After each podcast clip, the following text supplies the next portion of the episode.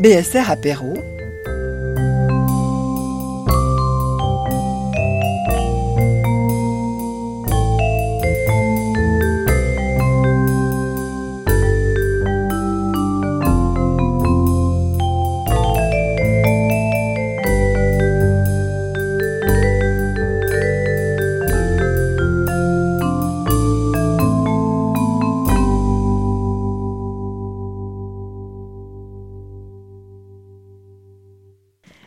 Bonjour à tous. Merci beaucoup d'être euh, présents ce samedi matin ici à la Bibliothèque Sonore Remonde. Nous sommes très heureux d'accueillir Frédéric Pajac. Merci beaucoup d'être venu à la bibliothèque.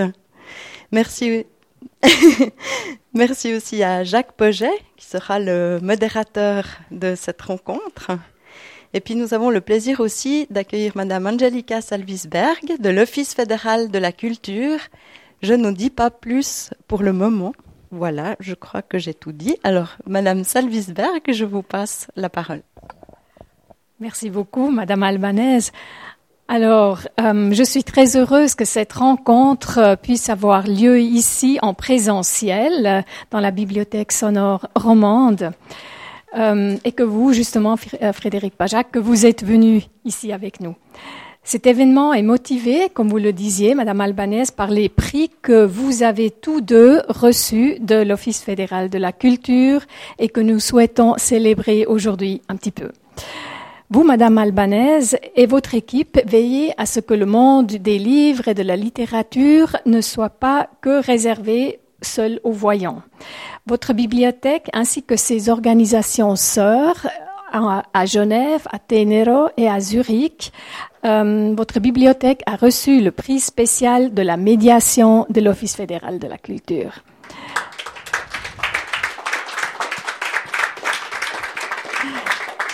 Et vous, Frédéric, vous avez reçu le Grand Prix suisse de littérature pour l'ensemble de votre œuvre. Pour une œuvre dont le caractère et la forme euh, sont si uniques et si particulières que je n'ai pas la prétention de la décrire, car toute description serait insuffisante. Seulement ceci.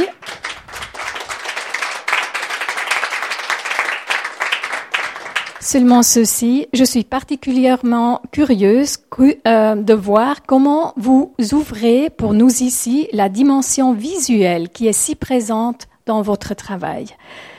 Je profite de cette occasion pour vous féliciter une nouvelle fois tous les deux et vous transmettre les salutations les plus chaleureuses au nom de l'Office fédéral de la culture.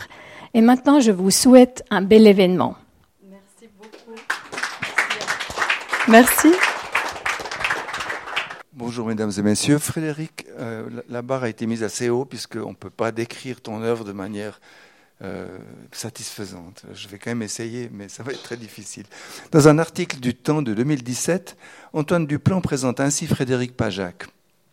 Orphelin, adolescent révolté, créateur infatigable de magazines et de brûlots, éditeur, découvreur de talents, grand voyageur, ami exigeant, ami fidèle, dialecticien redoutable, gastronome épris de musique traditionnelle, de, pardon, de cuisine traditionnelle, dessinateur, peintre, écrivain, Frédéric Pajac est multiple, passionné, impressionnant, difficile à saisir. Décidément, on n'en sort pas, tu es insaisissable. Alors, un, un livre aide à saisir euh, un livre paru à l'occasion d'une grande exposition que tu as faite, Frédéric, euh, au musée de Puy, sous le titre Un certain Frédéric Pajac. À la fois catalogue, livre d'entretien, livre d'art, enquête sur un auteur décidément inclassable, et du plan écrit, on y apprend que Frédéric est un génie de l'amitié, un migrant perpétuel, qu'il possède indéniablement un côté mauvais garçon, qu'il fait divinement la blanquette de veau, qu'il ne boit que du Bordeaux, qu'il est un des meilleurs graphistes d'Europe, qu'il y a dans son œuvre un long sanglot, qu'il est très entouré pour quelqu'un de solitaire, qu'il y a toujours une part de mystère qui émane de ses dessins. Vous voyez, mesdames et messieurs, que nous avons beaucoup de raisons de remercier Frédéric Pajac de se livrer à nous ce matin pour permettre de faire un peu mieux connaissance.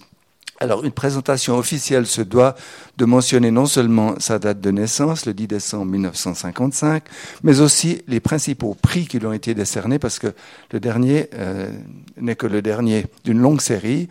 En 2000, le prix Michel Danton. En 2005, le prix Paul Féval de littérature populaire, ce qui est peut-être un thème de discussion. En 2012, le prix du rayonnement de la Fondation vaudoise pour la culture.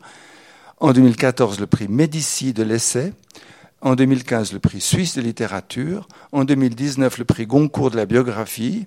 Et en 2021, le grand prix suisse de la littérature pour l'ensemble de son œuvre. Ça. Ensuite, il n'y a plus que le Nobel. C'est le sommet. Frédéric Pajac est d'abord un fils. Le fils du peintre alsacien d'origine polonaise Jacques Pajac, décédé à 35 ans dans un accident de voiture. On est en 1965. Frédéric n'a pas encore 10 ans. Cet événement détermine son destin. On le verra dans chacun, pratiquement chacun de la trentaine de livres qu'il publiera. Le premier à 32 ans, Le Bon Larron, chez Campiche, c'est juste? Je n'ai pas oublié, c'est le premier? Oui, je crois.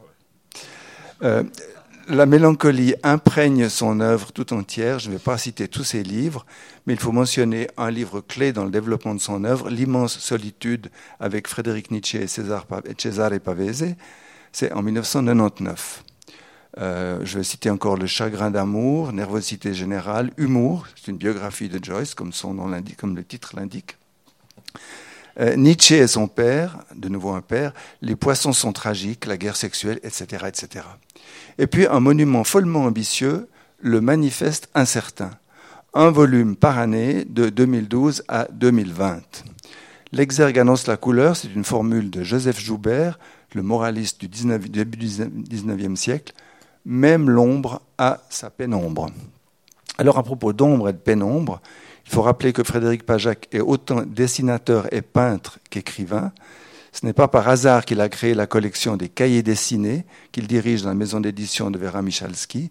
Ces œuvres en noir et blanc, qui occupent dans ses livres autant de place, voire davantage, que le texte, ces œuvres sont une forme d'expression extraordinairement puissante. Et pour commencer cette conversation, une citation de Frédéric Pajac. Les mots, s'ils peuvent tout au plus décrire ou raconter l'existence du sujet, échouent à en révéler la présence, cette simple apparence qui se cache derrière l'apparence, comme le jeu des poupées russes. La subjectivité, cette aptitude à être un sujet, un individu, une personne unique, se dévoile sous les traits du crayon ou du pinceau comme une immanence donnant à voir à la fois le visible et l'invisible et laissant notamment dans le dessin du regard une part du mystère du visage signifié. C'est une phrase un peu compliquée, euh, mais tu aimes la théorie, tu, utilises beaucoup de, styles différents dans tes livres, il y a beaucoup de récits, de souvenirs, d'évocations, et puis il y a des idées. Là, c'est une idée importante euh, est-ce que tu peux nous expliquer comment tu conçois tes livres, puisque ce ne sont jamais des livres depuis le bon larron, ce ne sont jamais des livres euh, que de textes? Ben, Ça dépend des livres, hein, parce que parfois je, dessine, enfin je dessinais. Pendant longtemps, je dessinais un peu euh, tout le temps en fait, et surtout quand j'ai tu as cité L'immense solitude. C'est un livre que j'ai fait sur une longue période parce que j'ai passé quatre ans en Italie pour faire ce livre. Et puis à ce moment-là, je dessinais beaucoup dans, dans les cafés, dans les rues, etc. Donc à Turin. À Turin, oui. Et puis, euh, et puis un peu aussi dans, le, dans les langues. Et euh, à ce moment-là, donc je je, je, je savais pas que j'allais faire un livre. Et donc je, je dessinais, je prenais des notes, Bon, comme euh, dans tous mes livres, je lis beaucoup parce que les livres sont des petites biographies ou des grandes biographies, ça dépend. Si c'est Van Gogh, par exemple, elle est plus importante que, celle de Gobineau ou de je sais pas qui, de d'Ezra Pound. Euh, et donc, je prends des notes, je, lis. Ouais, je lis tous les jours, j'essaye de lire 50 pages, 100 pages pour, et que j'annote pour pouvoir euh, avoir une base de. Je lis je lis surtout de la correspondance ou des, des journaux intimes pour, euh, pour être euh, au plus près de l'auteur, en fait. Tu lis pas des biographies sur eux? Alors j'en lis, oui, oui, j'en lis, mais bon, euh, on va peut-être en parler, mais il y, a peu de biographies qui me plaisent. Hein. Il y en a, mais il n'y en a pas beaucoup. Je trouve qu'on est beaucoup dans la légende. Moi, j'essaie de sortir de la légende, j'essaie d'aller à l'os, à l'essentiel et, et, surtout être le plus exact possible. Euh, de pas, ben, par exemple, sur Van Gogh, c'est typique. Euh, euh, Van Gogh, on a écrit vraiment euh, à peu près n'importe quoi sur lui. quoi. C'est toujours des, des, poncifs, des voilà le, le, le fou, le, solitaire, etc. Tout ça, tout ça est totalement. Il y a beaucoup de débats sur lui, sur, euh, sur la réalité. De... Donc tout ça pour dire que quand j'ai entrepris le, le manifeste incertain, j'ai travaillé très différemment de l'immense solitude parce que je me suis astreint à faire un livre par an. en fait, c'est pas un livre par an, c'est un, un volume par an d'un même livre puisque c'est pour moi c'est un, un, livre de, de, environ 2500 pages et qui ne devait jamais s'arrêter. Qui, qui, au départ ne devait pas s'arrêter, oui. Et puis euh, alors là par contre euh, j'ai une manière un peu particulière de de, de construire ces livres puisque euh, j'écris tous les jours, je prends des notes tous les jours, des notes de lecture ou des, des des notes de voyage, des notes de voilà. J'écris jamais dans, un bureau, j'écris toujours euh, en, voyage ou dans des hôtels, dans les restaurants, dans des, des bars. Et puis euh, les dessins, en revanche, je les fais sur une période très courte. J'ai fait sur sur deux mois. Par exemple, pour ce dernier livre, j'irai dans les sentiers. Le dernier livre, on l'a pas mentionné, c'est J'irai dans les sentiers. Et tu parles de trois auteurs. Trois auteurs, c'est-à-dire plus aussi de Frédéric Pajac. Oui, parce que je, parle du lecteur en fait. Dans tous mes livres, il y a toujours le point de vue du lecteur, c'est-à-dire moi en fait. Mais euh, J'irai dans les sentiers, c'est en fait une triple biographie Arthur Rimbaud, euh, Isidore Ducasse, enfin l'autre Hermont, et puis euh, Germain Nouveau. Et euh, c'est un livre sur trois jeunes auteurs qui ont écrit entre 17 et 21 ans et soit euh, euh, est mort, mais euh, et, euh, Rimbaud et Germain Nouveau ont, arrêté d'écrire et ont refusé d'être publiés même. Et, donc ils, étaient jeunes, mais souvent ce sont des jeunes gens qui, les découvrent. À l'école, on, on, on lit Rimbaud vers 16-17 ans par là autour, et c'est pour, beaucoup de gens, c'était un choc.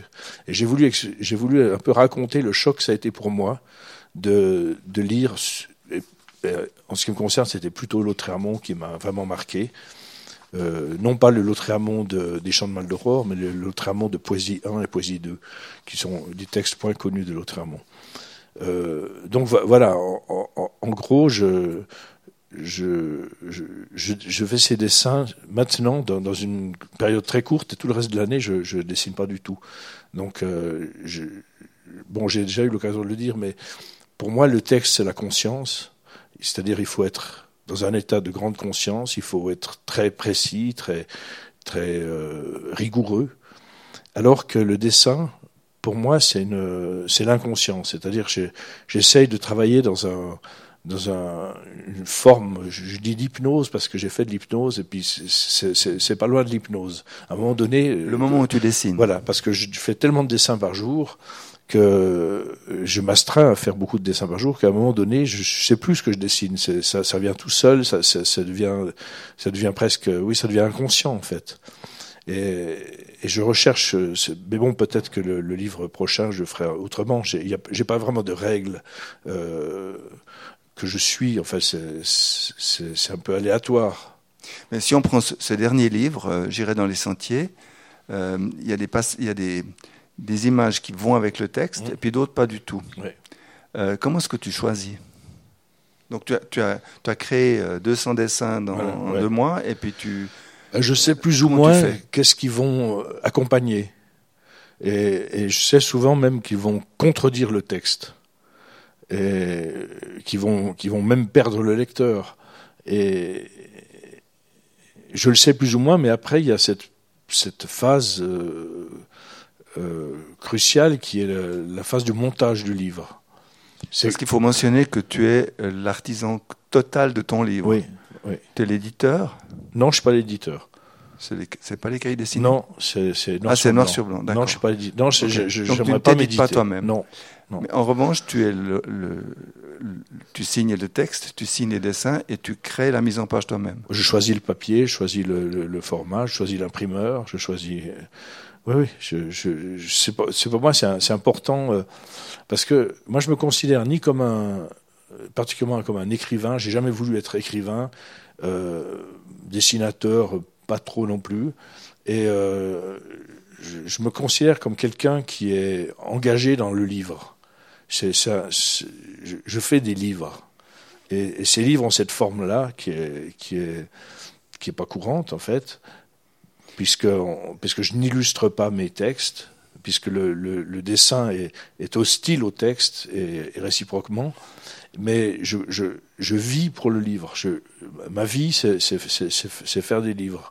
C'est rien d'autre que ça. Je veux dire, le, le, reste est, est, est très euh, euh, secondaire. L'amitié, la cuisine. Si, la ça musique. fait partie, mais ça, ça, mais ça fait aussi partie du livre. Le, Donc c'est l'œuvre d'art totale. Pas totale, parce qu'il manque beaucoup de choses pour qu'elle soit totale. Il manque euh, la musique, notamment. Le mouvement. Mais le mouvement, il manque beaucoup de choses. Non, c'est pas une œuvre d'art totale. Mais c'est vrai que mon père, par exemple, rêvait, il faisait partie de cette génération, il était né en 30, il faisait partie de cette génération euh, qui, qui, de l'après-guerre, qui rêvait d'un art total. C'est-à-dire, mon père avait fait de la musique, de l'architecture, de la peinture, du dessin animé. Euh, il avait écrit pas mal, il a écrit de la poésie. Et euh, et de la gravure aussi, etc. Donc il rêvait, lui, vraiment d'un art total et, d'un et, et, qui passait beaucoup par l'architecture, on va dire. Et toi, tu limites euh, ton chant. C'est volontaire ou c'est arrivé par hasard? Moi, je fais ce que je peux parce que j'ai arrêté l'école à 13 ans et demi. Donc j'ai pas de formation, j'aurais jamais pu être architecte, donc euh, il me manque tout à fait cette, ou sculpteur, c'est quelque chose qui, me manque complètement. Et j'ai pas eu la, chance de faire de la musique, et ça je, regrette énormément parce que j'aime beaucoup la musique. Mais euh, ouais, je fais ce que je peux, c'est-à-dire je fais. C'était compliqué parce que j'ai quand même trouvé cette forme de livre écrit et dessiné à 45 ans, ce qui est quand même tard. Quoi. Mais tu l'as mûri longtemps, cette recherche Non, je dirais pas que je l'ai mûri, je, je suis passé à côté. euh, je suis vraiment passé à côté de... Je trouvais pas. Je, je, je cherchais quelque chose et, et je cherchais depuis l'enfance quelque chose. Mais je cherchais une forme, je cherchais le livre en fait. C'est vraiment le livre que je cherchais. Et, et je, et je trouvais pas. Et puis je, voilà, je faisais des dessins dans les journaux, dans les, mais ça ça m'a jamais satisfait. J'ai toujours trouvé ça un peu, euh, d'abord très éphémère, alors que le livre est quelque chose qui dure. J'ai une passion pour le livre, pas seulement pour mes livres, mais pour les livres en général. Et, je trouve que le, livre, c'est quelque chose d'éternel, quoi. Je suis toujours euh, euh, que je sais pas si, si je relis des grands classiques, je me dis c'est assez fou que que je sais pas que Dante par exemple ait, ait traversé les siècles et puis qu'on puisse le lire euh, euh, comme un auteur d'aujourd'hui en fait. C'est le cinéma permet pas ça vraiment quoi. Cette fascination du livre elle est née comment tu sais? Alors mon père avait beaucoup de enfin ma mère aussi ils avaient beaucoup de livres. Euh, mon père il avait à peu près 6000 livres ce qui était beaucoup pour un, un jeune homme de, de 35 ans et surtout une ce qui... bibliothèque de peintre, tu dis quelque part? Tu oui. en parles? Une bibliothèque de peintre, c'est-à-dire euh, bon parce qu'on a souvent dit que bête comme un peintre, ce qui est évidemment une, une, une expression tout à fait euh, fausse, quoi, parce que euh, les, moi je connais beaucoup de peintres et les peintres sont au contraire intelligents et surtout très cultivés, quoi. À commencer par Van Gogh, qui était extrêmement cultivé et qui, qui avait une culture philosophique, qui avait une culture philosophique dans plusieurs langues et, qui connaissait bien les biographies des, des peintres, des artistes. Et euh, dans la bibliothèque de mon père, dans la bibliothèque de mon père, il y avait, euh, il était très euh, familier du nouveau roman, de tout ce qui se faisait à son époque, et, de Sartre et de, la philosophie euh, nouvelle qui, a surgi après guerre. Et mon père avait cette. Il n'y a, pas un mauvais livre dans sa bibliothèque. il y a énormément de poésie, il y a énormément, il y a de, l'anthropologie, il, y a, beaucoup de sciences. Mon père était passionné par l'atome. Et euh, enfin, c'est vraiment la bibliothèque de. C'est même pas un honnête homme, c'est d'une sorte de, d'avidité. Et, et c'est vrai que euh, mon père, il a, comme ma mère, ils ont été alsaciens, donc ils ont été. Euh, L'Alsace a été non pas occupée mais annexée, elle est devenue une province allemande, et tout le monde était obligé de parler l'allemand. Le, on pouvait absolument pas prononcer un mot français, et même leur nom euh, leur prénom, on, leur prénom ont, ont, été germanisés. Ma mère, qui s'appelait Marie-Odile, est devenue Katia. Et puis mon père, de Jacques, est devenu Jacob. Et, euh, et, pendant toutes ces années d'annexion, ben, ils ont parlé l'allemand euh, et, parlé le nazi, parce que c'était vraiment l'école nazie. Quoi.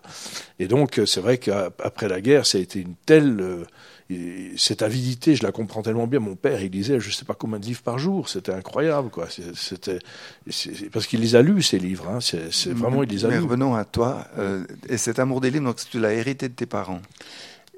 Je, je... Mais tu t'es rendu compte à 45 ans de la manière dont tu pouvais euh, réaliser cette, euh, cette passion ben Surtout, je me, suis, je me suis aperçu que je pouvais euh, mélanger le dessin et le, texte sans que ce soit de l'illustration. Voilà, ça, j'ai, compris ça. oui, à 45 ans. Je, savais. Quand on, quand on est dessinateur, par exemple, et qu'on dessine pour la, la presse, euh, c'est un champ très réduit parce que c'est en, gros c'est l'actualité ou alors des illustrations des articles, souvent des articles euh, impossibles à illustrer, des articles d'économie et des choses comme ça. C'est pourquoi on n'a pas de photo, on demande un dessinateur. Voilà, absolument.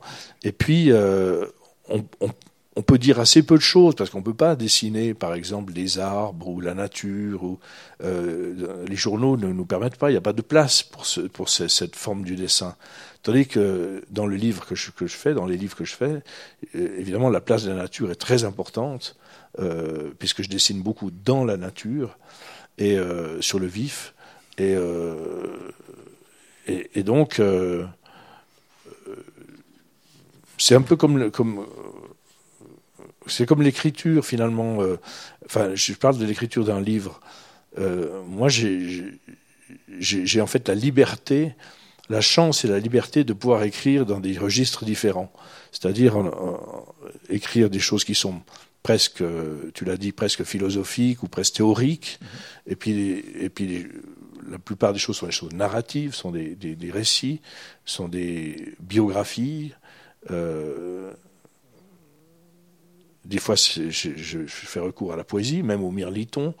Euh, j'ai pas de des fois, les, textes sont des dialogues ou des, bouts de nouvelles, des débuts de romans, et, tout ça fait, le livre en fait.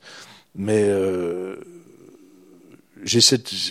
un romancier, il n'a pas cette possibilité en fait. Euh, ou alors il faut être Joyce euh, pour parce que Joyce a écrit d'une manière parodique, c'est-à-dire il a parodié euh, un certain nombre de manières de s'exprimer, euh, de la manière religieuse, de la manière philosophique, etc. etc.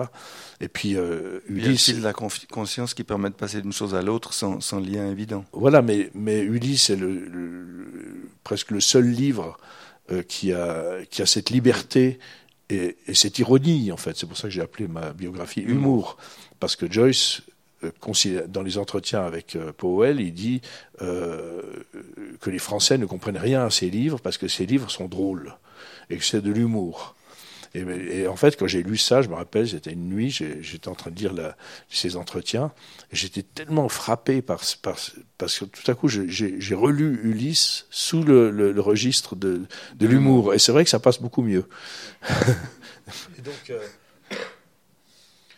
voilà, je sais pas, on disait quoi On disait beaucoup de choses, ah mais euh, je, vais, je vais reprendre le fil avec euh, J'irai dans les sentiers, où on commence, tu as, tu as 17 ans, et on finit, tu as 50 ans de plus. Mm. On est en Italie, à la fin on est toujours en Italie, ou de nouveau en Italie. Quel est le lien entre ces récits de, de, ta vie, à la fin tu es couchettiste dans les wagons-lits et tu, racontes ça, puis ensuite tu as un recul de, de, 50 ans par rapport à cette, période heureuse de ta vie. Euh, quel est le lien avec les trois biographies des trois auteurs qui t'ont marqué quand tu avais 16-17 ans justement, que tu les as découverts et que euh, l'autre amont est entré, comme tu dis, par effraction dans ton, dans ton âme?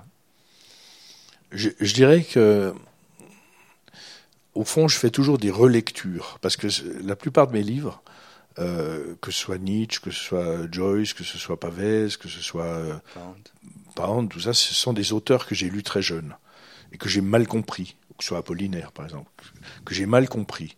Et donc, mon, quand je les relis, j'essaye aussi de comprendre leur vie et de comprendre leur destin. Ce qu'on ne faisait pas dans les années 70, puisqu'on disait c'est le texte, le texte, le texte. Et moi, je pense que, euh, comme dit très bien Van Gogh, euh, on ne peut pas connaître un peintre si on ne connaît pas sa vie. Et je suis tout à fait d'accord avec ça. Enfin, moi, j'ai appris à, comprendre Joyce, parce que je dis bien comprendre, euh, parce que j'ai lu beaucoup de choses sur sa vie et que, pour le coup, la, biographie d'Elman est absolument fantastique. C'est une très bonne biographie, mais bon, il a passé 20 ans dessus. Mais donc, j'essaye de relire des auteurs, de transmettre ce que, ce, que, ce que je ressens, et puis ça passe toujours par le destin. Parce que pour moi, c'est fondamental, le destin. le destin. Oui, parce que pour moi, c'est un, un destin. une vie, c'est un destin. C'est comme ça qu'il faut la raconter, comme un destin. Et, euh, et donc, par exemple, en, l'occurrence, ces, ces, ces, trois poètes, j'avais envie de, de, de raconter ce, ce, leur destin, souvent tragique, quoi. Enfin, presque pour les trois, c'est un destin tragique. Tout à fait pour les trois. Voilà. Et puis, euh, oui, un peu moins pour Germain Nouveau. Enfin, Bon, Germain Nouveau est, devenu mendiant. Euh, c'est pas très, gai quand même. C'est pas très gai. Il est mort, c'est vrai, dans une misère absolument totale, euh, dévoré par la vermine. Et euh, mais avec une exaltation mystique, enfin un, un, un, destin très difficile. Très difficile, c'est vrai, oui. Mais donc, je pense aussi c'est une manière pour le parce que je, crois que je m'adresse à un lecteur idéal. Et ce lecteur idéal, c'est un peu comme un frère, quoi, ou une sœur et il, doit, euh, il doit rentrer dans, dans, dans l'œuvre que, que, je décris comme, comme dans un bain chaud. Il ne faut pas qu'il soit euh, euh, heurté, soit, que, les choses lui paraissent compliquées ou, hermétiques. Je prends l'exemple d'Apollinaire. Apollinaire, c'est un poète qui est, qui est pas facile et qui s'amusait euh, avec l'hermétisme. Hein, si on prend par exemple la chanson du mal-aimé, il y a des passages entiers qui sont quand même très difficiles à, comprendre, à déchiffrer. Et donc il faut, euh, aider le lecteur. Moi, je m'aide moi-même déjà. Je, commence par essayer de m'aider moi-même pour essayer de me dire, voilà, euh, tant que j'ai pas compris, je, je n'ai rien à dire. Ok, mais mon interrogation était par rapport à ton autobiographie dans ces livres. Mais parce que, tu commences par raconter que tu remontes l'Italie avec euh, ta, première compagne euh, en, plein ces années, les, années de plomb. Oui, les années de plomb. Et puis vous vivez quelque chose d'extraordinaire. Et puis à la fin, bah, tu, tu, reviens avec avec des souvenirs d'Italie d'une époque à, à, peu près la même, juste quelques années après. Quel est le lien entre ces deux évocations très autobiographiques euh, et le destin des trois, des trois poètes qui t'ont touché à cette époque? Pourquoi c'est ensemble dans ce livre? Je sais pas. Parce que il y a souvent ça dans, tes livres. Il y, a, un côté, tu fais des biographies, puis tu fais une autobiographie en même temps. Oui, oui. Mais une autobiographie qui est pas, tu ne présentes pas Pajac comme un destin. Non. C'est des, des, images, des, des périodes, des, des, épisodes. Bah déjà, il faut être mort pour avoir un destin. Et, puis la mort est, est, est, quand même le, souvent euh, elle est un peu l'explication de la vie. C'est pas par hasard qu'on meurt de telle ou telle manière. Donc on te comprendra vraiment plus tard. Ben, on comprend toujours les gens après, après leur mort. C'est moi comme les autres. Oui, mais toi, tu parles beaucoup de toi. Donc je pensais que tu te comprenais un peu. Non, je, je, je, je parle beaucoup de moi, c'est-à-dire je, raconte des, des choses qui, pour moi, me paraissent un peu romanesques. Oui. Parce que j'ai eu une vie un peu romanesque, dans le sens où j'ai voyagé dans, à une époque où le voyage était encore euh, euh, une aventure. Aujourd'hui, ça l'est beaucoup moins. Ou alors, il y a beaucoup de pays que j'ai visités qui sont qui sont euh, impossibles On à. peut plus aller, oui. On peut plus y aller. Ça a beaucoup changé. Donc, oui, je raconte, je, je raconte des rencontres, des, des, des, des- des- débuts de romans, en fait. C'est des, Oui. bribes, en fait. Oui. c'est vrai que si on prenait tous les livres que, que, que, que j'ai écrits et qu'on prenait que la partie euh, euh, autobiographique, on pourrait faire une forme d'autobiographie. Ça, c'est, Ce serait une certain. mosaïque intéressante. Oui. Mais je, je dis toujours que c'est, moi je le fais parce que j'aime bien préciser, euh, comme on disait dans les années 70, euh, de- d'où je parle. et, euh, et, et d'où je parle, c'est, qu'est-ce que je vis quand je lis, qu'est-ce que, qu'est-ce que je suis en train de vivre? Et, et qu'est-ce que je, je vivais quand je lisais euh, L'autre amont? Donc, je- après, il y a, y a- y a aussi un- une chose qui, qui, qui m'arrive dans ma vie maintenant, euh, avec l'âge, c'est que je suis devenu très nostalgique. Et, et, et Tu étais mélancolique et maintenant tu es nostalgique. voilà, je, suis, extrêmement nostalgique et j'ai vraiment des, bouffées de nostalgie euh, qui sont euh, presque irrépressibles, quoi. Et, je pense que ce livre, c'est déjà le début de, ce que j'ai envie de dire sur ce sentiment que souvent on, écarte un peu, on se moque un peu de la nostalgie. euh, mais la nostalgie, c'est un sentiment tardif, je pense, et, euh, et, et qui, qui prend une- vraiment une, une, une importance dans la vie qui est qu'il faut pas négliger. Il faut peut-être creuser. J'ai- envie de dans le prochain livre que je ferai, je, je vais me concentrer vraiment sur ce sentiment-là, quoi. Alors, tu m'as dit tout à l'heure, quand tu es arrivé, que cet été, tu avais beaucoup dessiné. Mhm. Euh, 200 dessins en, En deux mois et demi. en deux mois et demi. C'est des dessins qui vont illustrer ou, enfin, pas illustrer, mais participer au, au- au livre sur la nostalgie Non, c'est les dessins que j'ai fait pour ce livre. Ah, non, mais là, deux mois et demi, c'est les, il, il vient de sortir. Oui, ben j'ai terminé les dessins, j'ai fait la mise en page, mais et puis il est- il parti à l'imprimerie. Ah, oui, d'accord. Oui, oui. Moi, je Ah, fais tout au dernier moment. Hein, mais je fais dans les délais, parce mais que au là, dernier parce moment. que là euh, enfin, la date de parution, euh, c'est ces jours, quoi. Euh, je sais pas quelle est. la- il- ouais, c'est indiqué. Il sort le 14 octobre. mise en vente 4 octobre, voilà. Ouais. Ben, le livre, je l'ai mais- terminé, à la fin du mois d'août. Alors les imprimeurs sont rapides, alors. Oui, un mois. D'accord. Donc les dessins sur la nostalgie sont pas encore faits. Non. Et Mais tu vas dessiner dans, cette, dans cet esprit, Oui. Oui, oui. mais sans savoir encore ce que tu vas écrire. Ben, parce que je vais lier ça à un voyage Que tu vas faire ou que tu as déjà fait? Que je vais faire. Où, iras-tu C'est indiscret de demander? Bon, dé- déjà pour le, le manifeste incertain, je, je me suis aperçu après coup, hein, complètement après coup, une fois que j'ai terminé. Après neuf volumes, après neuf tu volumes, t'es aperçu de quoi? Je me suis aperçu que, au fond, j'avais voyagé dans le monde entier pour faire ce manifeste. Que je suis allé sur tous les continents sauf l'Australie. Euh, que je suis allé en Chine, en, Taïwan, je suis allé en Russie, je suis allé euh, en Crimée, je suis allé en, en, en, euh, en Amérique du Nord, en Amérique du Sud, en Afrique. Dans l'intention d'écrire Oui. et de dessiner Oui, le manifeste. oui. Et donc Et ça m'a entraîné. avant. Non, parce que j'avais pas décidé, j'avais pas fait de plan au départ, j'avais pas fait de plan en disant euh, voilà, je vais écrire sur Tsvetaeva, par exemple, ou sur euh, Emily Dickinson. Euh, ou- et des fois même j'ai- décidé de d'écrire sur, par exemple, sur, à un moment donné, j'ai j'ai pris un billet de, de- de bateau pour aller jusqu'à Buenos Aires, et j'avais pris dans ma valise tout, tout Gombrowicz, et puis euh, que j'avais lu. Et puis, vraiment comme ça, machinalement, j'ai repris une partie du journal et je me suis aperçu que ce, journal m'ennuyait profondément, que c'était des que, que euh, se, arrêtait pas de, guerroyer contre des, auteurs polonais, euh, ses contemporains, que nous ne connaissons pas. Quel est le lien avec Buenos Aires?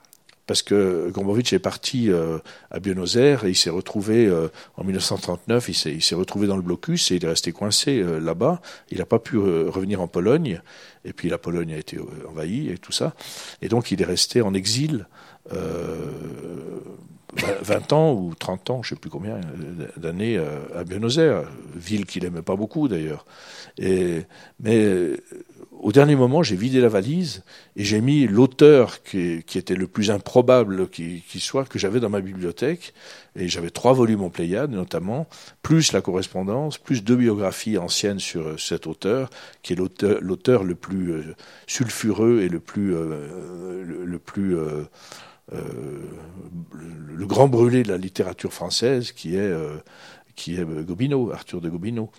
Et puis euh, là, j'ai lu Gobineau sur, le bateau, et puis après à Buenos Aires, et puis en, Patagonie. Et là, il n'y avait plus beaucoup de relations entre l'œuvre et le lieu. Non. Mais j'ai quand même dessiné euh, Buenos Aires. Mais euh, j'ai fait beaucoup de dessins du bateau, de, du, enfin de, voilà, de l'Atlantique et tout ça. Mais et, puis j'étais content de, de, ben de, de, découvrir Gobineau parce qu'au fond euh, voilà, il a, il a fait un livre avec un titre malheureux qui s'appelle Essai sur l'inégalité des races humaines, et tout le monde pense que c'est un raciste et un nazi, ce qui n'est absolument pas le cas. Et d'ailleurs, il y a un seul euh, auteur francophone qui lui a rendu hommage, et un hommage absolument euh, bouleversant, qui est Nicolas Bouvier. Et, sinon, les gens sont dans les préjugés, ils pensent que c'est un nazi. Ils l'ont pas lu. Non, c'est et je pense que la, la, partie que j'ai, enfin la, petite biographie que j'ai écrite sur sur Gobineau, c'est le texte que je préfère que que j'ai écrit parce que je, je, je, trouve et il a été absolument pas lu. C'est le livre que, que, qui s'est le moins vendu. Et, parce que les gens sont tellement dans un préjugé. C'est le 4. les gens sont tellement dans un préjugé par rapport à Gobineau, ils ne veulent pas changer leurs préjugés. C'est, et surtout, ils ne veulent pas le lire. Euh, parce que j'ai discuté avec Gallimard euh, de savoir combien de, de, de, de lecteurs dans, dans, la Pléiade. Aucun. Il n'y a, a, personne qui achète les Pléiades sur Gobineau. Il n'y a que toi qui lis la, Gobineau en Pléiade. Mais je suis allé à, à l'université de, de, Strasbourg où sont les, les, archives Gobineau. Ça fait 20 ans que personne n'a mis les pieds dans ces archives. Donc, euh, oui, Gobineau, c'est un, un grand brûlé, quoi. Et, et, et pourtant, c'est un personnage tout à fait romanesque et, et très intéressant. il, il, est fou. Il n'est pas, il est pas raciste, il est fou. Alors, je ne sais pas si est, existe à la bibliothèque sonore. On verra. Euh, mais en tout cas, c'est une, une, suggestion. Il faudrait, bah, il faudrait si on, on, peut pas lire, on peut pas lire en, en, à bibliothèque sonore toute une pléiade ou deux. Donc, qu'est-ce qu'il faut non, mais, lire? Alors, ce qu'il faut lire, euh, non, surtout pas, parce que c'est pas le meilleur texte. C'est lequel moi, je pense que tout, toutes les, les, nouvelles asiatiques sont formidables parce que c'est quelqu'un qui, qui, qui, était un vrai connaisseur de, de la Perse. Euh, et de... C'est la seule chose que j'ai lue de lui. Et, oui, c'est très beau. Et puis la, la Renaissance, c'est aussi un texte magnifique, qui est une, comme une sorte de pièce de théâtre, où il fait parler des grands personnages de la Renaissance. Euh, c'est Savonarole, euh, Michel-Ange, etc., etc., Médicis, et tout le monde dit c'est une sorte de discussion qui est, un portrait fantastique de la, Renaissance qu'il connaissait très bien, parce qu'il vivait à Rome en partie. Alors, le temps passe très vite. J'aimerais qu'on revienne sur le dessin. Tu as écrit une fois, je ne sais plus où c'est, mais j'ai trouvé cette citation. Le dessin n'a pas la place qu'il devrait avoir. Il est le parent pauvre des beaux-arts. On l'appelle brouillon, croquis, esquisse ou gribouillis. Pourtant, il existe et nous fascine. Alors, pourquoi est-ce que le dessin doit être défendu? Parce que c'est notre premier langage euh, créatif. Euh, les enfants, euh, avant de faire de la musique, avant d'écrire, ils, dessinent. Ils savent tous dessiner. Il n'y a pas de mauvais dessin d'enfants. et, ce langage se perd en général à l'adolescence ou alors parce qu'on on, on, oblige les enfants, ou ils s'obligent eux-mêmes d'ailleurs des fois, euh, à copier des, des, bandes dessinées ou des, héros de, de, de des super, voilà, etc., des super héros, et puis ils perdent ce, qui, leur est propre, c'est-à-dire le, le, le, leur imaginaire. Moi, je regarde beaucoup de dessins d'enfants, donc c'est le premier langage, et puis c'est le langage de l'intimité aussi, c'est le langage tu sais, par exemple, les, pédopsychiatres utilisent beaucoup le dessin pour déceler des, souffrances, des, maltraitances, etc. Le, dessin dit plus que les mots. Et, moi, j'ai, avec un pédopsychiatre, j'ai vu des. Il m'a montré des dessins d'enfants euh, victimes d'inceste, par exemple. Et le, dessin est absolument euh, incroyable de, transparence, de, et ça, c'est un, un, une des choses que j'aime dans le dessin. Et après, ce que je trouve, c'est qu'il y a, une, intimité. Là, je viens de publier comme éditeur le. Je suis, très très content d'avoir fait ce livre. Euh, les, carnets euh, de Sampé, de Jean-Jacques Sampé, et qui voulait, qu'il n'a jamais voulu montrer, et puis là, j'ai eu la chance, il, a, il me, tu, il me les a, tu l'as séduit. Je l'ai séduit, voilà. Et puis, euh, on voit tout, sa façon de travailler, de penser, de, de, de même les, les, mots, les, parce que c'est aussi un écrivain, sans paix. Il y, y, a une partie, euh, quand, il, quand il écrit le, euh, Marcelin Caillou ou, Raoul Taburin, il écrit très bien. Et puis, euh, souvent, sous ces dessins, il y, a, il y, a, un texte il y a très moraliste, sont... très, très drôle. Oui. Enfin, quand je dis moraliste, euh, au niveau des moralistes français. Et, et donc, de, de, de, voir que, comment tout ça surgit, d'où ça surgit, c est, c est, je trouve que c'est. Enfin, je, trouve, je trouve ce livre absolument merveilleux. J'ai une satisfaction incroyable d'éditeur. Voilà à révéler ces dessins oui, intimes voilà, que, que, voilà. que, personne n'a jamais vus. Euh, tu vas faire, publier bientôt Le Monde selon Mix et Remix? Oui. Qu'est-ce que c'est? Alors, c'est un, un, un, choix de dessin. Euh, c'est un choix de dessin de presse et, et quelques, quelques-uns de ses premiers dessins.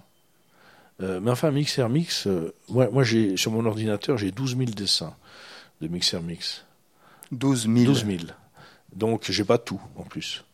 Et euh, donc, c'est assez compliqué. Je me suis aperçu qu'il euh, y a encore beaucoup de choses à publier de, de Mixer Mix, qui était, bon, je, je précise, un ami euh, intime. Et, Sur lequel tu fais un film J'ai terminé. Qu'on verra l'année prochaine Oui, on verra dans les salles l'année prochaine. Et. mais ce, ce, ce, volume de dessin de Mix et Remix, il te tient particulièrement à cœur oui, parce que en fait, ce sont des dessins d'actualité qui vieillissent assez peu. C'est étonnant. Il y, a, beaucoup de dessins d'actualité qui, disparaissent tout de suite. Et, chez lui, il y, a, une sorte d'intemporalité dans son, dans son regard, parce que c'est quelqu'un de très intelligent, de très intuitif. C'est pas un intellectuel du tout mais c'est quelqu'un qui, était, euh, qui comprenait très vite les choses. Et je raconte dans le film que, que je l'ai vu devenir comme ça. Je l'ai vu, moi je dessinais avec lui sur la cathédrale euh, tous les dimanches soirs et tous les lundis soirs. Et euh, on passait la nuit à, à, à dessiner l'un en face de l'autre. Et je, je, je l'ai vu devenir un dessinateur d'actualité. J'ai assisté à l'éclosion de, de, de, de, du mix qu'on connaît aujourd'hui. Quoi. Mais c'est vrai qu'il a, il a, il a fait d'autres choses auparavant. Il a beaucoup, comme on dit, il a galéré. Ça a été assez. Il, il, il s'est révélé très tard aussi. Euh, euh, et, et, ce que je raconte dans le film, d'ailleurs, c'est son destin. En fait, c'est le destin de de, de, de ce, ce, garçon de Saint-Maurice qui est, qui est devenu le dessinateur le plus populaire de Suisse. Oui. Alors là, tu es éditeur euh, et tu, tu, écris quelque part que l'éditeur, il est, il, est le, il est associé au dessinateur, à l'imprimeur, euh, au graveur, et que c'est, un, c'est, un, c'est le fédérateur et c'est, c'est le patron. Mmh. Euh, donc ton choix de, de ce que tu publies, tu es entièrement libre. Comment est-ce que tu euh, cherches et comment est-ce que tu trouves ce que tu vas publier comme éditeur pour les cahiers dessinés? Ben, J'ai toujours une centaine de projets euh, parce que j'ai vu tellement de choses. Je, je, tu as donc publié 130 bouquins déjà hein, 100, 140, je crois. 140, ouais, il me semble. Ouais, Ça monte vite. Oui. oui, en 20 ans, quand même. Mais euh, non, je publie pas tellement de livres que ça, mais c'est vrai que euh, je, Et je- tu as choisi 140 auteurs ouais. de, de, de, de- de- de dessins et tu as décidé que c'était eux. Comment ça se passe? Ben, c'est toujours un peu le, le- Bon, il y a des auteurs que, par exemple Giacometti, j'ai publié plusieurs livres de, Giacometti, j'ai- toujours eu vraiment un- une passion pour Giacometti depuis, depuis ma jeunesse. J'ai toujours aimé Giacometti. Et donc je suis très fier de pouvoir montrer des, des dessins inédits de Giacometti. Alors ça, c'est le travail de recherche, c'est le travail euh, d'aller dans les archives, de travailler avec la, la fondation Giacometti. de- C'est c'est- une relation chaque fois.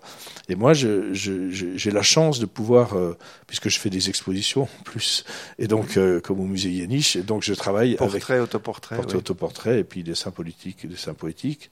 Et là, j'ai la chance de pouvoir aller dans les.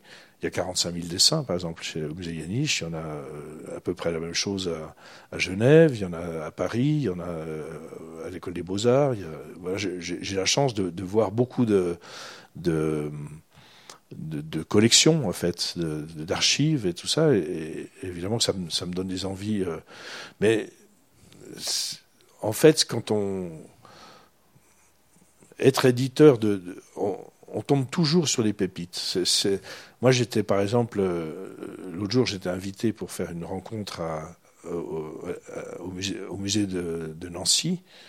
Et euh, en discutant avec la, directrice, qui, était mon interlocutrice, euh, je me suis aperçu qu'à Nancy, il y avait des dessinateurs méconnus, complètement inconnus, qui sont des très grands dessinateurs.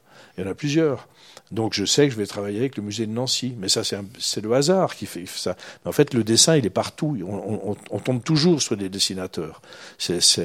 Euh, Puis des fois, je vais les chercher.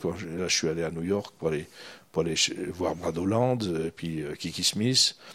Donc là, je, provoque la rencontre là, pour, essayer de, construire un livre ou plusieurs livres. Euh, mais j'ai peut-être aussi cette. euh, Alors, je sais pas si c'est une bonne chose comme éditeur ou pas, mais j'ai pas de. J'ai assez peu de. Comment dire Je, peux- je peux m'intéresser autant au dessin expressionniste, au dessin minimaliste, au dessin euh, d'art brut, au dessin euh, géométrique, au dessin. Enfin, j'ai pas de. J'ai pas de. Tu n'as pas d'exclusive. Non, non. Et, alors ça donne une, une, collection, enfin une, une- maison d'édition qui est qui est qui est peut-être on va l'appeler éclectique. qui est éclectique, oui, oui. Donc c'est en même temps une qualité et en même temps c'est aussi un problème parce que les gens, il, il faut qu'ils puissent suivre aussi ce, ce, ce- Alors, tu n'es pas catalogable, ça c'est sûr. voilà. Non, les cahiers dessinés, c'est difficile à cataloguer. Ouais. ouais, ouais. Alors, il y a un- une publication qui va sortir lundi, qui s'intitule L'amour, et c'est le numéro un d'une revue périodique. Alors, c'est pas la première que tu crées. Tu as commencé quand à créer des, des journaux et des revues? Euh, À 17 ans? à 12 ans, À 12 ans Ouais. C'était quoi le premier? La poule littéraire. Comment? La poule littéraire. À 12 ans? Oui, Dessiné, oui, avec du texte? avec du texte. Donc c'était déjà pas Jacques. Oui. Et après, Après, tous les autres. Parce que j'ai pas retrouvé ça, non. La, la- la liste complète de- des publications que tu as hein, créées et qui ont, pour la plupart, pas duré. Ben, je, je, je ne veux pas qu'elle dure. Ce que j'aime, c'est c'est les publications éphémères. Il y aura combien de numéros de l'amour Peut-être un seul. Ça va pas faire plaisir à l'éditeur. Non, j'ai donné rendez-vous euh, euh, en mars pour le deuxième numéro. Donc il y aura en tout cas deux numéros. Puis après, on verra si comment comment c'est reçu, etc. C'est très difficile de faire des revues aujourd'hui. Mais euh, mais celle-ci, j'y tiens beaucoup parce que d'abord, on a passé une année à, à travailler sur cette revue. Et puis, je trouve que alors là, on parle d'éclectisme. Alors, c'est le but de cette revue, c'est de ne pas avoir de, de ligne de, éditoriale et de- d'avoir des auteurs euh, qui soient euh, autant des écrivains que des, poètes, des, astrophysiciens, des, scientifiques, des femmes, des hommes, des jeunes, des vieux, euh, et beaucoup de dessinateurs, des peintres aussi. Donc il y a, il y a 40 personnes qui ont participé à ce, ce premier numéro. Et puis euh, il y a des gens connus comme Arabal, comme Paul Nison par exemple. Et, Comme Delphine de Thon. Delphine de Thon, voilà. Et puis il y a des gens euh, beaucoup moins connus qui sont souvent des romanciers euh, qui ont publié trois quatre livres, mais euh, et des, des philosophes aussi. Il y a Frédéric Schifter, qui est un très grand philosophe. Et puis il y a Michel Thévaux qui Michel Thévaux. écrit Abba, euh, Abba le chef, vive l'orchestre, Oui. pour provoquer un peu. Oui. oui. Donc c'est très éclectique et le but c'est Ben, c'est de, de montrer une, une autre voie VOX, euh, d'autres voies justement, euh, une, une autre manière de, de réunir des gens et de, de réunir des points de vue qui sont, euh, qui sont justement différents. Mais moi, ce que, ce que, j'aime beaucoup dans, cette revue, c'est qu'en fait, personne ne s'est concerté. Et il y a des fils invisibles entre, en- entre les gens. Il y a des préoccupations. Il y a une- ces gens parlent du, du monde d'aujourd'hui. J'ai mis comme titre Ils ont vu cela, Oui. le- de la couverture, qui est une allusion à, à Goya, qui, quand il a dessiné les désastres de la guerre, a appelé ça J'ai vu cela. Et donc, euh, c'est voilà, ils ont vu cela, ils ont vu la société d'aujourd'hui, le, mo- le monde euh, absolument terrible dans lequel on vit, parce qu'il faut quand même le souligner que c'est un monde terrible. Et, euh, et, et ils ont chacun le. c'est- étonnant comme ch- chacun a, a- a- a réussi à dire quelque chose qu'on ne lit pas ailleurs. C'est surtout un ça. Très beau livre que, que, tu as créé, que tu as créé, le livre libre. Euh, tu écris à propos des revues Les pages publiées dans les revues d'avant-garde sont parfois des ébauches d'œuvres personnelles à venir. Même si leur caractère demeure farouchement littéraire et artistique, la société est toujours au cœur de leur inspiration, la lutte des classes, l'antimilitarisme, la critique de la vie quotidienne. Ça s'applique à l'amour? Oui. Oui, pour, pour moi, c'est une revue anarchiste, mais dans le sens, euh, pas les anarchistes qui posent des bombes, mais les anarchistes de la, guerre d'Espagne, ceux qui ont, qui ont créé une société, qui ont, qui ont esquissé une société pendant, pendant quelques mois, et qui a été réprimée autant par les communistes que par les fascistes et les franquistes. Donc toi, tu es un anarchiste non traditionnel, puisque tu as écrit Le manifeste incertain par son vague à l'âme me paraît plus anarchiste que l'anarchisme officiel qui méprise l'art et les sentiments. Ben oui, parce qu'il y a quelque chose de gauchiste chez les anarchistes, euh, dits anarchistes, donc dans les revues. Ben c'est un jargon incroyable, c'est, du jargon gauchiste, quoi. C'est ce qu'il y a dans les, revues anarchistes, c'est, très mauvais, quoi. Et, pour- moi, l'anarchie, c'est, aussi la beauté des choses. C'est la... Mais moi, je m'expliquerai un jour, peut-être, peut-être dans le, prochain livre, mais j'ai envie de, de- d'expliquer assez clairement ce que ce que c'est que, que les anarchistes dans la guerre d'Espagne, parce que c'est, c'est quand même tout le monde en parle, mais personne ne connaît vraiment ce qui s'est passé. Et il y a encore beaucoup beaucoup de choses à dire sur sur sur, sur cette, cette cette cette chose unique, cette société, cette petite société unique qui s'est construite à ce moment-là, qui est pas loin de la commune, hein, on n'est pas loin de la, de la commune, sur laquelle il y a encore beaucoup de choses à dire aussi, parce qu'en fait, on est, on est aujourd'hui, on, on est persuadé que la société dans laquelle on, on vit, il n'y a que celle-ci qui est possible. Et- mais euh, c'est quand même. certain que c'est pas le cas?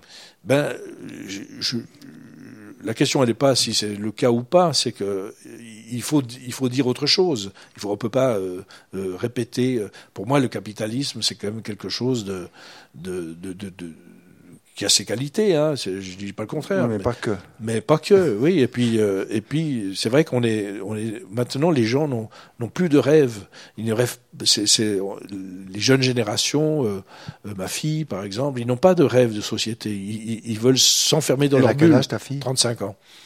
Et, et mes petits-fils, euh, je pense que le monde qui, qui, les, qui, qui les attend euh, va être assez di- difficile quand même. Et euh, on leur laisse un monde euh, en très mauvais état, quoi. Et, et surtout sans rêve. Surtout, c'est ça, surtout que, que moi j'ai envie que cette revue, elle, elle soit aussi une sorte de, de petit îlot comme ça, euh, presque inutile, mais euh, mais où les gens euh, se, se- prennent à rêver. Et il y a Donc- y a, y des textes comme ça. C'est l'inu- l'inutilité la plus utile. Oui, parce qu'on De- ne sait jamais. De toute façon, on sait jamais, on sait rien sur, sur, sur le monde. On sait pas ce que. euh, bon, moi, je vis en France. on- on- tout peut basculer à tout moment. On ne sait pas dans quoi d'ailleurs, mais tout peut basculer. S'il y a une incertitude, alors euh, qui est qui est euh, galopante, quoi. C'est Alors, dans ton prochain livre, il y aura la nostalgie et l'anarchisme. Peut-être. peut-être. Ou alors dans dans le, j'écrirai sur l'anarchie dans, dans la revue. Mais en tout cas, j'ai envie de j'ai envie de sortir ce ah c'est l'anarchie, c'est le bordel, c'est le chaos. euh, Pour dire ce que c'est la vraie anarchie. Oui, oui. Alors, j'aimerais qu'on termine avec la poésie. Euh, une citation, je, je- je crois que c'est dans, dans J'irai dans les sentiers. La poésie me dévore les entrailles, elle crie, mais pas un mot ne sort. Je vois la vie par ses yeux, par son langage trouble et lumineux, ravageur et consolant. Puis à un autre moment, tu dis la poésie m'envahissait comme un nectar. Euh, par rapport à l'anarchie et à, à ces rêves que tu souhaites, comment est-ce que ça s'articule, ton amour de la poésie?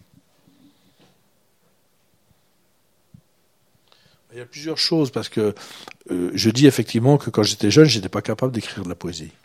Mais je, je savais que c'était mon langage. C'était profondément mon langage. Mais j'avais pas d'idée de, je, je sais pas quoi exprimer en fait. Et puis après, la poésie, c'est devenu pour moi une, une, une c'est surtout la lecture de la poésie.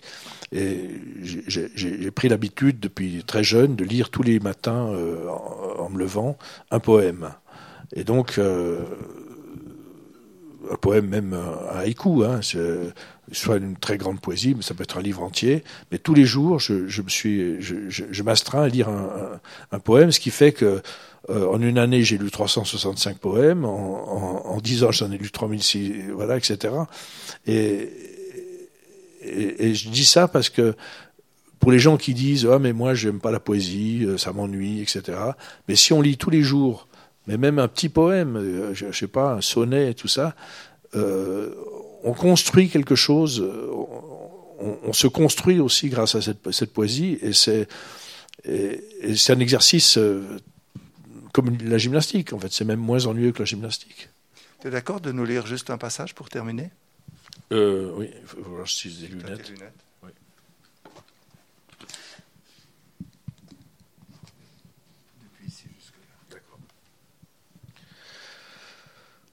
Euh, de quoi ça parle De poésie. ah.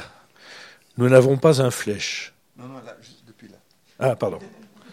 Je voudrais être poète, mais les mots s'étranglent dans ma bouche, se désolent sur la feuille de papier lignée, à jamais blanche. Je ne sais pas m'exprimer. Quelque chose brûle en moi qui ne parvient pas à être formulé. La poésie, pourtant, me dévore les entrailles. Elle s'agite en moi, elle crie, crie, mais pas un mot ne sort. Je vois la vie par ses yeux, par son langage tour à tour trouble et lumineux, ravageur et consolant. J'aime cette définition de Léoto. La poésie est faite pour les parties profondes de notre sensibilité qui sommeillent dans le courant commun des jours et qu'elle réveille dans un délice qui va jusqu'aux larmes. La poésie des autres m'enchante, elle m'incendie. J'ai dix-sept ans et Ducasse et Rimbaud s'adressent à moi, rien qu'à moi. Villon et Baudelaire aussi, et Apollinaire, et Audiberti. Quel beau métier, me dis-je, que celui d'être poète, mais est-ce un métier? Fouiller l'indicible, chercher dans la confusion des choses et des êtres une éblouissante évidence, le vertige, le salut, même, creuser le, mystère du monde et s'y enfouir à jamais. Merci. Est-ce que vous désirez intervenir, mesdames et messieurs C'est le moment? Il y a un micro qui peut venir à vous. Je vais répondre à votre première question. Il y a deux livres de Gobineau enregistrés à la Bibliothèque sonore. Alors j'en ai encore une. Il y a combien de livres de Pajac Attends, attends. Parce qu'après cette rencontre, je pense que vous aurez envie de faire plus intime connaissance avec Frédéric qui s'est livré généreusement. Merci. Oui? Oui, donc on, a, on en a quatre déjà enregistrés, puis il y en a un qui est en train d'être enregistré en ce moment. Et puis Magnifique. les autres viendront aussi. Puis il y en a un par Pajac aussi. Ouais. Que tu as lu toi-même? Oui, oui. C'était euh, L'étrange beauté du monde, je crois. Que tu as lu? Oui.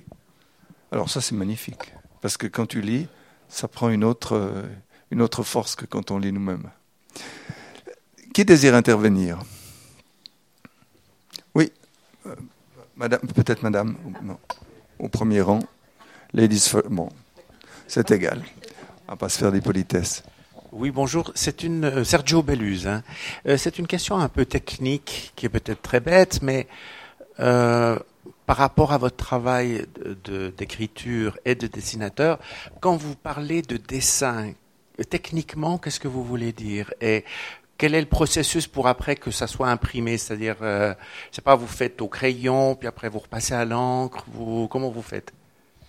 Alors euh, non, j'utilise pas de crayon, je fais pas de ce qu'on appelle des crayonnés.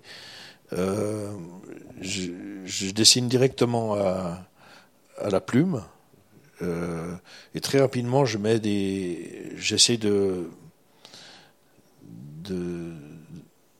de placer les noirs, les, zones noires, parce que ce que je cherche en fait, quand on dit qu'on fait des, des dessins en, noir et blanc, il y a du gris aussi. Le gris, c'est des hachures. Et ce que je, ce que je cherche, c'est la lumière dans le dessin. C'est pas, je cherche pas à mettre du noir. Je cherche à, c'est le noir qui va déterminer la, lumière. Et donc, assez rapidement, je, avec le pinceau, je, je, je, je mets en place ces, ces, ces parties noires et après je, je reviens en, avec, avec la plume, pour, surtout avec euh, cette, cette méthode de, de la gravure finalement, qui, qui sont les, les croisillons. Et, là, je, je, travaille les gris, je travaille les. les mais mais euh, pour, pour ce qui est des dessins de d'architecture, par exemple, alors là j'ai une, une technique parce que j'aime bien aller très vite, j'aime, pas traîner sur un dessin, donc euh, euh, je, je, je travaille avec une, une, une table lumineuse et j'ai des, mais je, c'est pas pour tous les dessins, c'est vraiment sur les dessins d'architecture. Et là, je trace avec un rotring, je, trace le, le squelette architectural. Et puis après, je reviens à la plume et je, mais, j'ai- une base euh, photographique pour tout ce qui est, euh, euh, sauf ça m'arrive de temps en temps de dessiner directement. Euh, je l'ai fait en Italie, par exemple, où je dessine sur, le motif, quoi. Mais sinon, parce que l'architecture, ça demande beaucoup de précision. Et puis, euh, c'est pas comme dessiner un arbre. Chaque, chose qu'on dessine est, différente. Et moi, j'essaye toujours, quand je- j'entreprends un livre, de, de dessiner des choses que j'ai jamais dessinées, qui me posent un problème. Par exemple, j'ai fait, euh, dans je sais plus quel volume, euh, des portraits de chiens, où j'ai fait, par exemple, des, des portraits d'après des sculptures que j'ai copiées au musée de Naples. Ou bien je fais, par exemple, dans le, passage sur Emily Dickinson, j'ai dessiné des abeilles.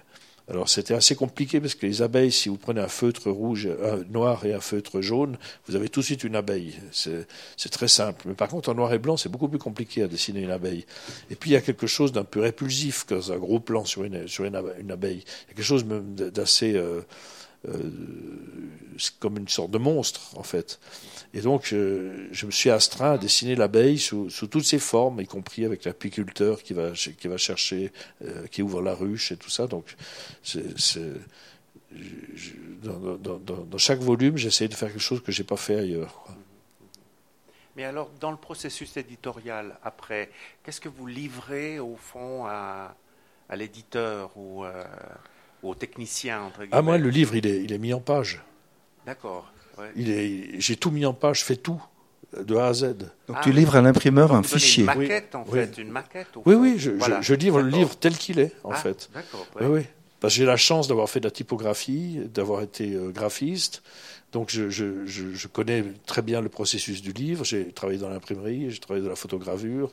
Donc j'ai- j'ai j'ai travaillé de la gravure. Je- donc je, je, je connais tout, tout, toutes tout ce- les étapes. Oui, euh, même la reliure, je travaille de la reliure. Et donc, euh, non, je, je- je sais comment ça.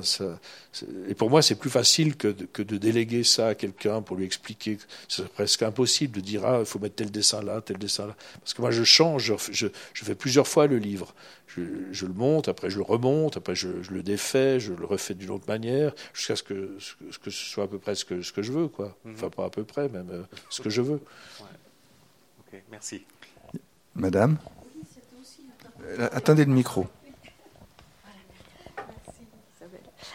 Oui, moi aussi, c'était une question un peu par rapport au dessin, mais surtout par rapport euh, à mon manque de vue, parce qu'on peut plus, enfin moi, je peux plus lire, et puis je peux, enfin, je peux plus consulter les, livres. En fait, c'était un grand plaisir avant, et je voulais savoir un petit peu à quoi ressemblaient vos dessins, justement. En plus, s'ils n'illustrent pas, ça, ça m'a un peu inter, euh, il n'illustre pas ce que vous dites, enfin ce que vous écrivez, et je voulais que vous nous décriviez, euh, pour pallier à un manque de vue de, certaines personnes, à quoi ressemblait en fait un de, vos dessins, puisqu'on ne peut pas, nous, euh, en prendre connaissance. Voilà, une petite description rapide pour. Euh, bon, c'est des dessins, comme je l'ai dit, avec beaucoup de, noir, avec des, des grosses parties d'ombre, en fait. Et, et ce sont des dessins réalistes qui s'inspirent et qui essayent de, reproduire la réalité, euh, qui ne sont pas des dessins d'imagination, des dessins euh, euh, abstraits. Parfois, parfois, je fais une petite incursion ou une, allusion à quelque chose d'abstrait, mais sinon, c'est des dessins. oui, par exemple, là, je dessine Jacques me montre un, dessin, euh, deux dessins de rhinocéros, par exemple. je dessine des, rhinocéros sur un fond noir. Mhm. Sur, euh, je les ai, euh, là, je les ai, je suis allé dans le zoo de, Rotterdam et j'ai pris des, là, j'ai fait des croquis, exceptionnellement. Et puis après, j'ai recopié ces croquis pour essayer de dessiner la, la masse assez la carapace du, rhinocéros qui est assez difficile à rendre en dessin. Donc euh, mm. souvent je cherche des... c'est comme la peau de l'éléphant, quoi. Elle est tout à fait fripée et tout. Il y, a un dessin particulier dans la, peau de l'éléphant. Donc j'essaie de, rendre cette, cette. si on touche la peau d'un éléphant, on se rend compte qu'il est complètement euh, ridé, quoi. Et, j'essaie de, rendre compte de ces, rides. Mhm. Pour la mort de, de, de tu as des musiciens. Oui, alors euh, c'est vrai que je raconte cette, euh, cette mort euh, d'un jeune homme, et puis j'ai eu envie de dessiner des, des scènes d'orchestre, des, des, violoncellistes en gros plan, des, des, des violonistes, des, un pianiste, des, des, timbales, des gens qui sont en train de jouer de la musique, comme si euh, j'essayais de mettre de la musique dans, dans mon livre. Mm-hmm. Ah oui. Mais il y a des noirs de baloton. Ah oui, enfin, j'aime beaucoup cette phrase de, de Degas qui, à la fin de sa vie, a dit Si j'avais mieux vu les choses, j'aurais peint en noir et blanc. Mm. Et je, je, je, trouve que le noir et blanc, c'est de la couleur, en fait. Bien sûr. c'est de la lumière. C'est du noir. Euh, voilà à vivre comme la couleur, bien sûr. Merci. D'autres interventions? Denis von est-ce que vous avez la même approche pour la peinture que pour le dessin? Quelle approche avez-vous?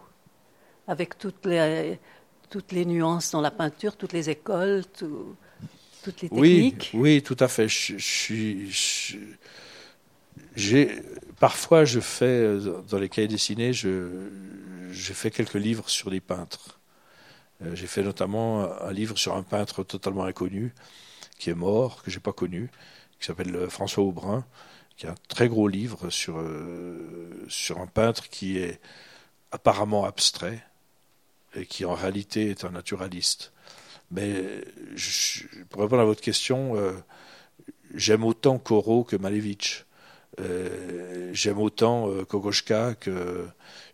Au, fond, j'ai pas beaucoup de.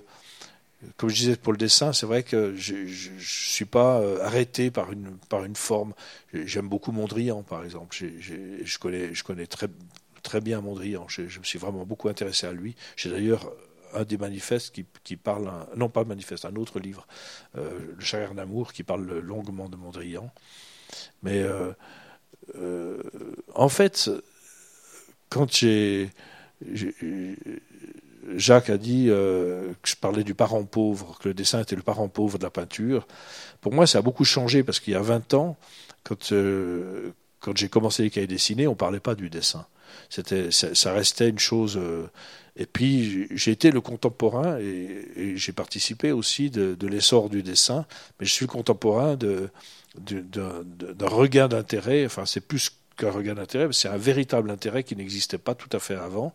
Par exemple, si on prend une biographie de, ça a été le point de départ de, de, de mon travail d'éditeur, c'est que quand on prenait une biographie, une, monographie, pardon, de- d'un peintre, par exemple de, euh, de Monet, euh, on mettait euh, les, peintures en pleine page, couleurs, etc. Donc c'est très tape à l'œil et tout ça. Et puis euh, dans le texte d'introduction, on met des, en tout petit des vignettes avec les dessins.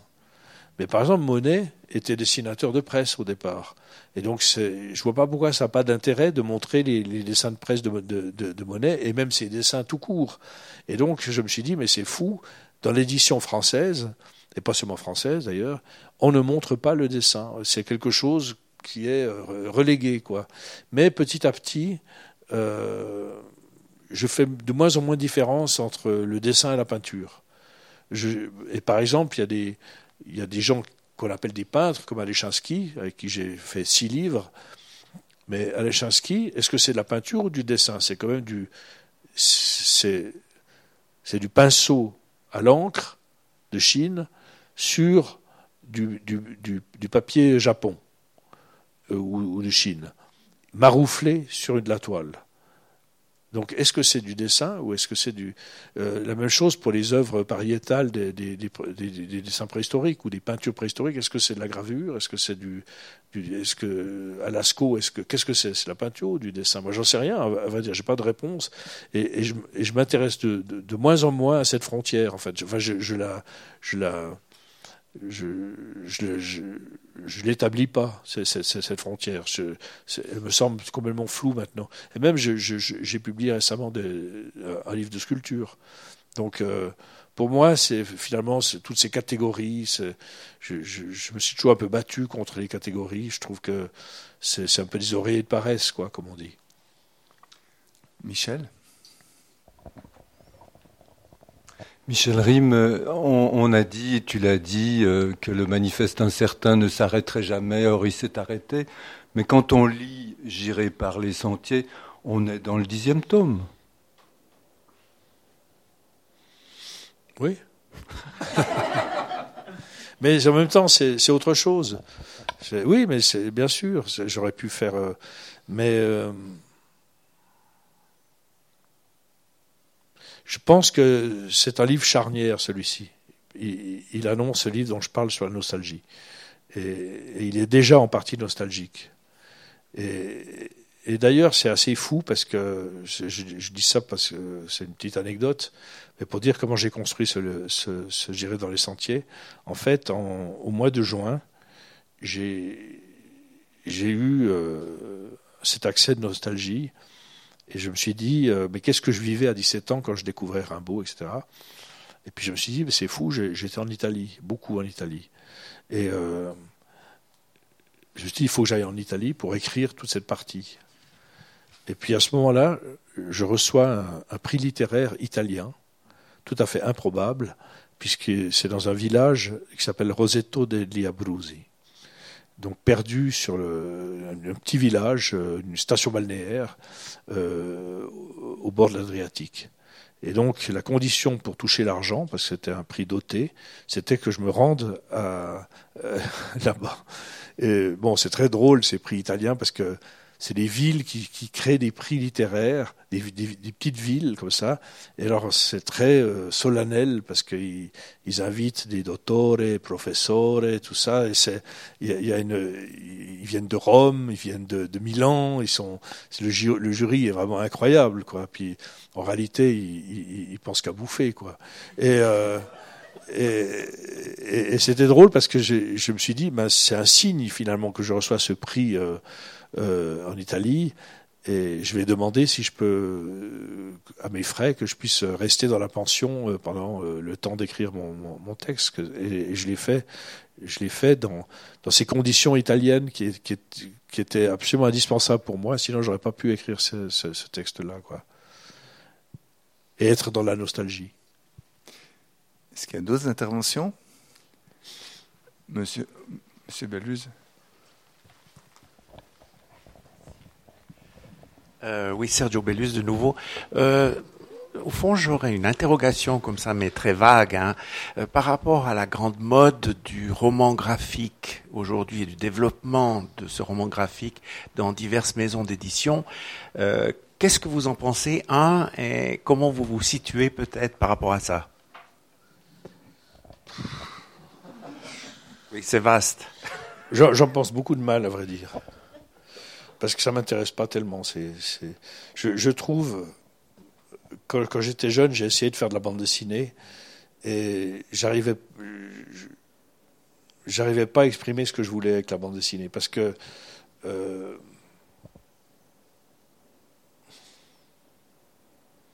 la bande dessinée est trop codée, je trouve. C'est-à-dire, il y a un personnage principal ou deux personnages principaux. Et puis, euh, il y a des cases dans une page, il y a tout un- a- et toutes les bandes dessinées finalement sont sur le même mode, quoi. C'est- un peu la. euh,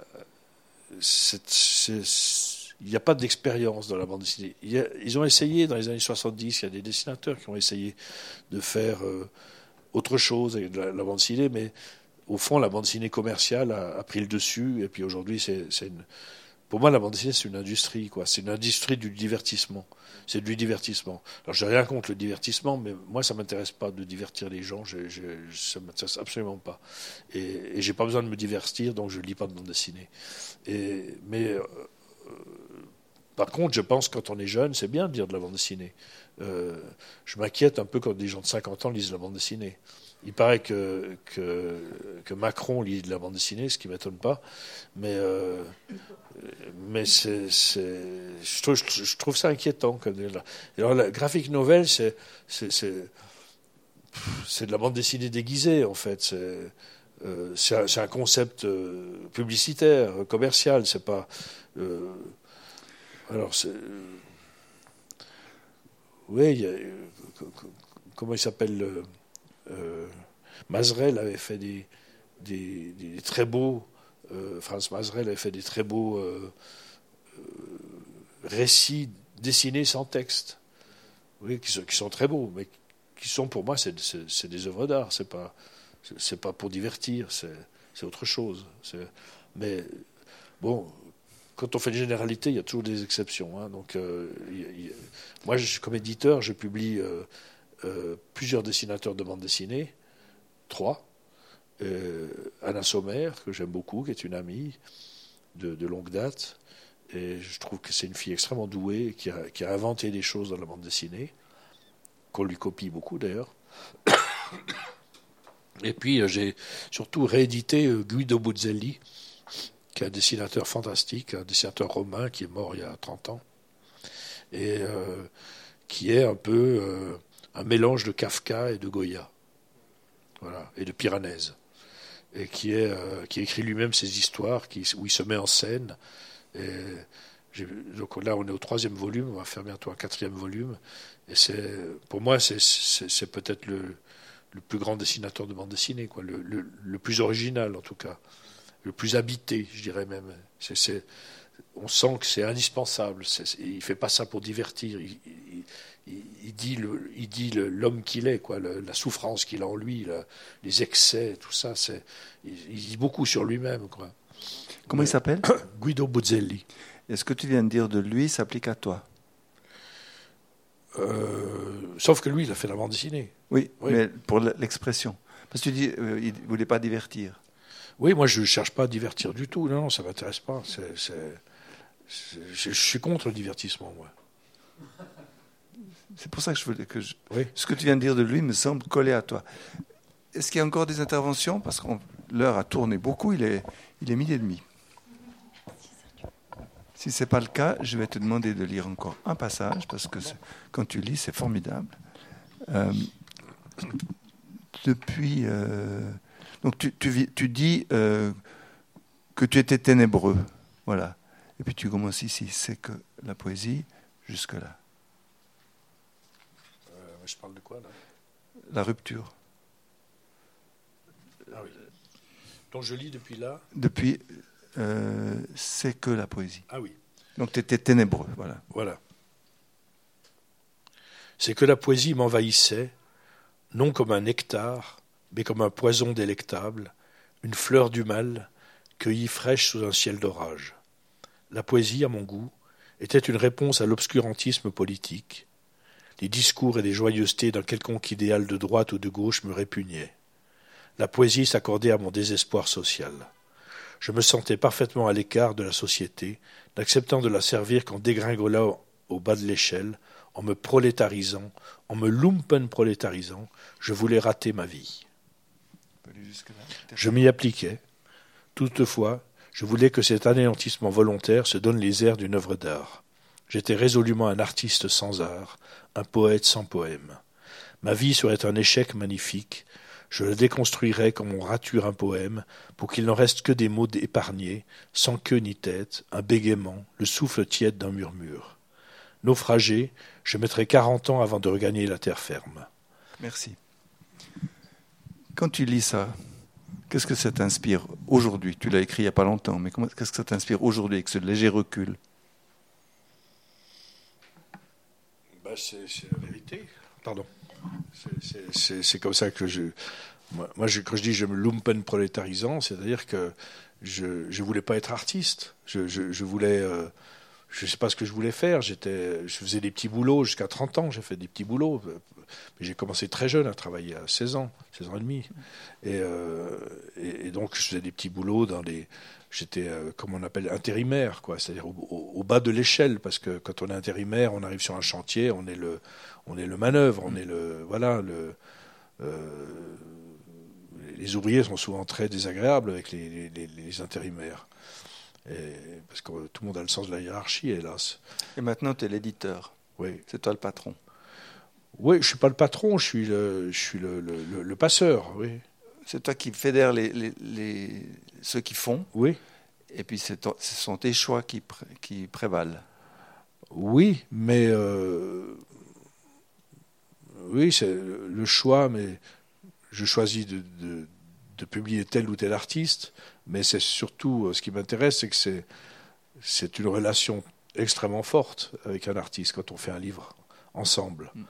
Et, c'est presque tous les, les, auteurs sont devenus des amis ou les ayants droit. Hein. je, travaille beaucoup avec des ayants droit, des, des veuves par exemple, beaucoup. Euh, et je suis très ami avec, avec elles. Je, c'est une relation assez incroyable et, ça tient aussi à ce que ce qui est édité, c'est du dessin et donc quelque chose d'intime.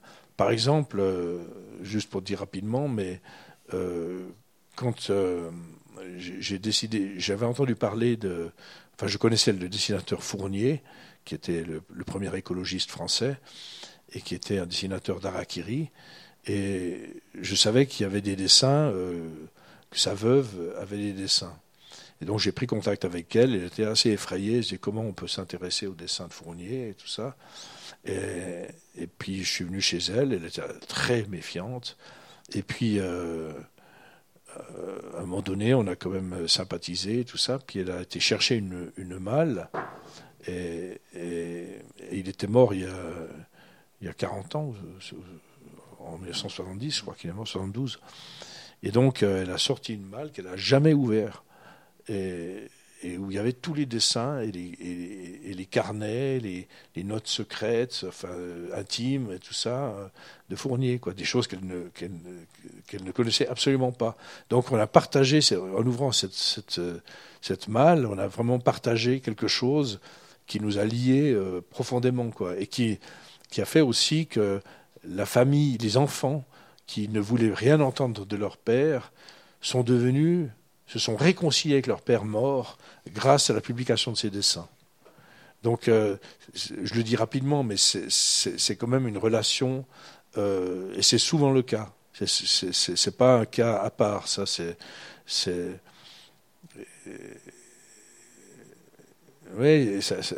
il y, a beaucoup d'artistes de, qui tiennent des, des, des, carnets, hein, qui, qui, font des carnets, et dedans il y a beaucoup beaucoup de choses euh, qui ne devrait même pas être public, quoi, mais finalement tout, est, tout, tout peut être public. Et, cette intimité, c'est, c'est ce que je recherche en fait. Alors cet être insaisissable s'est beaucoup livré et on le remercie. Avant qu'il dédicace ses livres tout à l'heure, merci Frédéric. Merci.